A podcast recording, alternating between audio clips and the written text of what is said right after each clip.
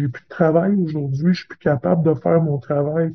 Je suis médicamenté pour un choc post-traumatique, je fais des cauchemars à répétition, je fais des médicaments pour l'anxiété, pour l'insomnie.